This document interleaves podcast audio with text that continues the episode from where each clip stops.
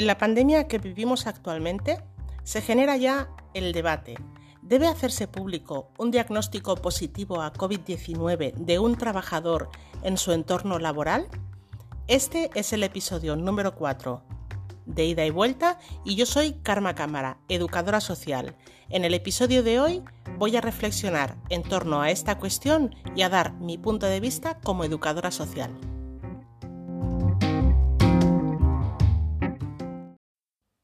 La vida es una obra de teatro que no permite ensayos. Esta frase la dijo Charles Chaplin.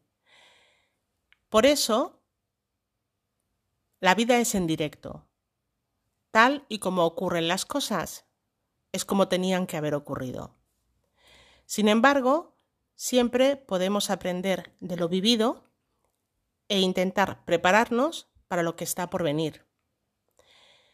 Cuando existe un conflicto o un debate eh, en el momento, en vivo, a veces las emociones, los acaloramientos nos arrebatan, nos dejamos llevar y quizá no podemos defender nuestra postura todo lo bien que nos gustaría.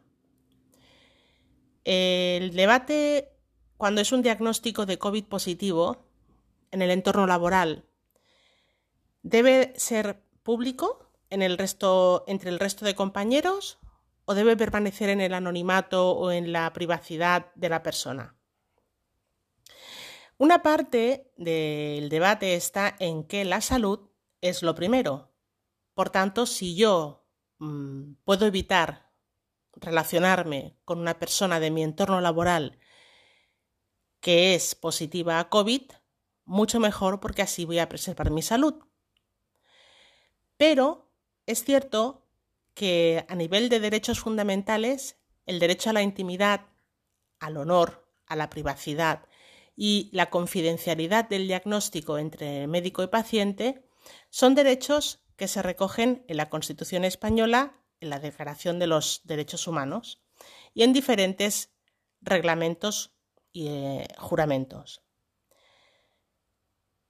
El derecho a la intimidad consiste en la defensa de la persona a través de un muro que prohíbe publicar o dar a conocer datos sobre temas como la religión, la política o la vida íntima. Esto es una definición de la Wikipedia.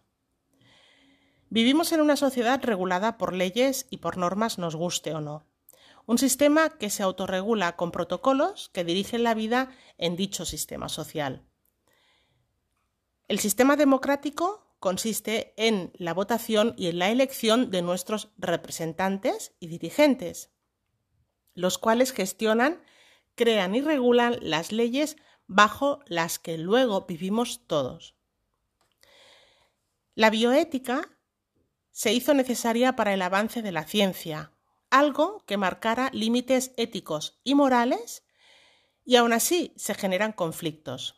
Un conflicto ético no tiene una solución como se puede entender la solución a un problema de matemáticas.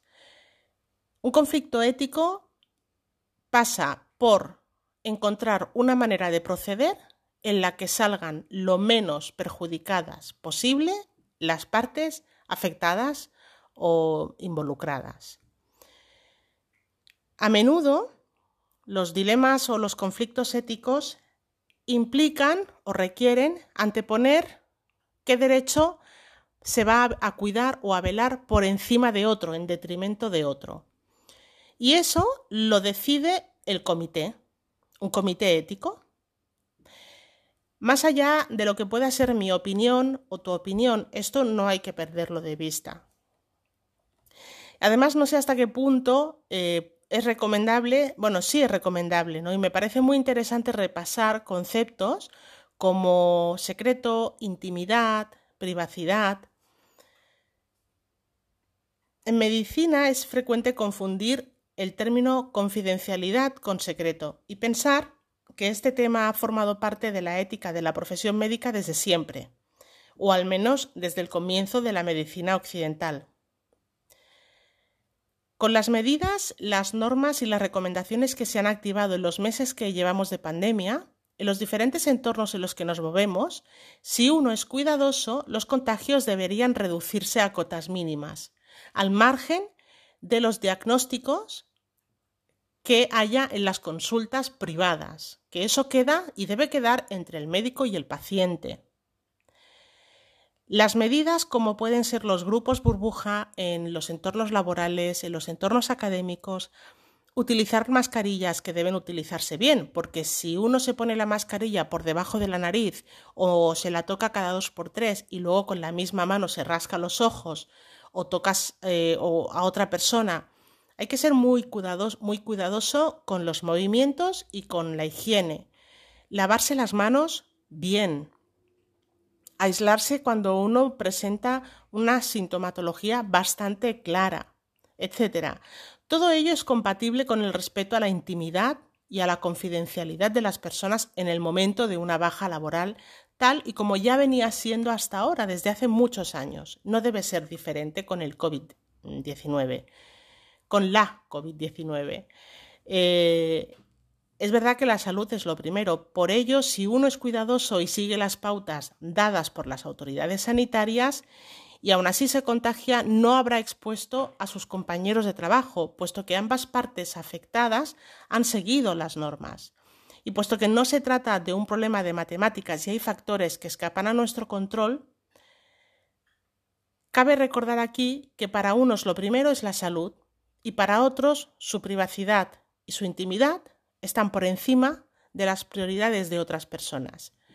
Mi opinión, cuídate protégete. Si yo, tú, si todos nos, cuidamos y somos estrictos con nuestra higiene, con nuestras medidas de precaución, con mantener la distancia, con no salir de casa salvo para lo imprescindible. Si seguimos todas esas medidas eh, y aún así en nuestro entorno laboral algún compañero es positivo a COVID y tiene su baja laboral, no deberíamos por qué estar, eh, por qué habernos contagiado. En el momento en el que tú mantienes la distancia, eres cuidadoso con no tocarte la cara cuando estás tocando otras superficies, etc., se debería de reducir mucho la, cota, la posibilidad de contaminarse.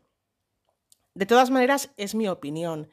Eh, hay que recordar que se trata de afrontar la situación con la mayor calma posible y con la, con la mejor y mayor de nuestras empatías para con los demás. Es decir, en el momento en el que yo debo imponer cómo creo yo que hay que hacer las cosas, eso no es un ambiente cordial, eso no es fomentar eh, el buen ambiente social en las relaciones. Para mí, eh, lo ideal sería que todas las personas nos hiciésemos responsables de nosotros mismos y, e hiciésemos un ejercicio de empatía. Una persona, yo misma, puedo contagiarme y puedo decidir comunicarlo a la empresa, comunicarlo a mis compañeros, pero es una elección personal, libre, que debo de tomar libre, sin sentirme coaccionada. Y eso es, el que, es lo que el resto de las personas deben respetar. No se señala, no se victimiza, no, perdón, no se demoniza a la persona que decide no hacer público su diagnóstico. Debemos de, yo creo que debemos de poner el foco y concentrarnos más en ser nosotros cuidadosos con lo que estamos haciendo con nuestro cuerpo, con nuestras manos, con nuestros movimientos, con las mascarillas, etc. Eso es lo que yo pienso, intentar siempre respetar el libre albedrío de los demás y confiar en que la misma responsabilidad y madurez que yo estoy eh, desarrollando y ejerciendo, con la que me muevo, los demás también. Y hasta aquí el episodio de hoy. Hasta la semana que viene.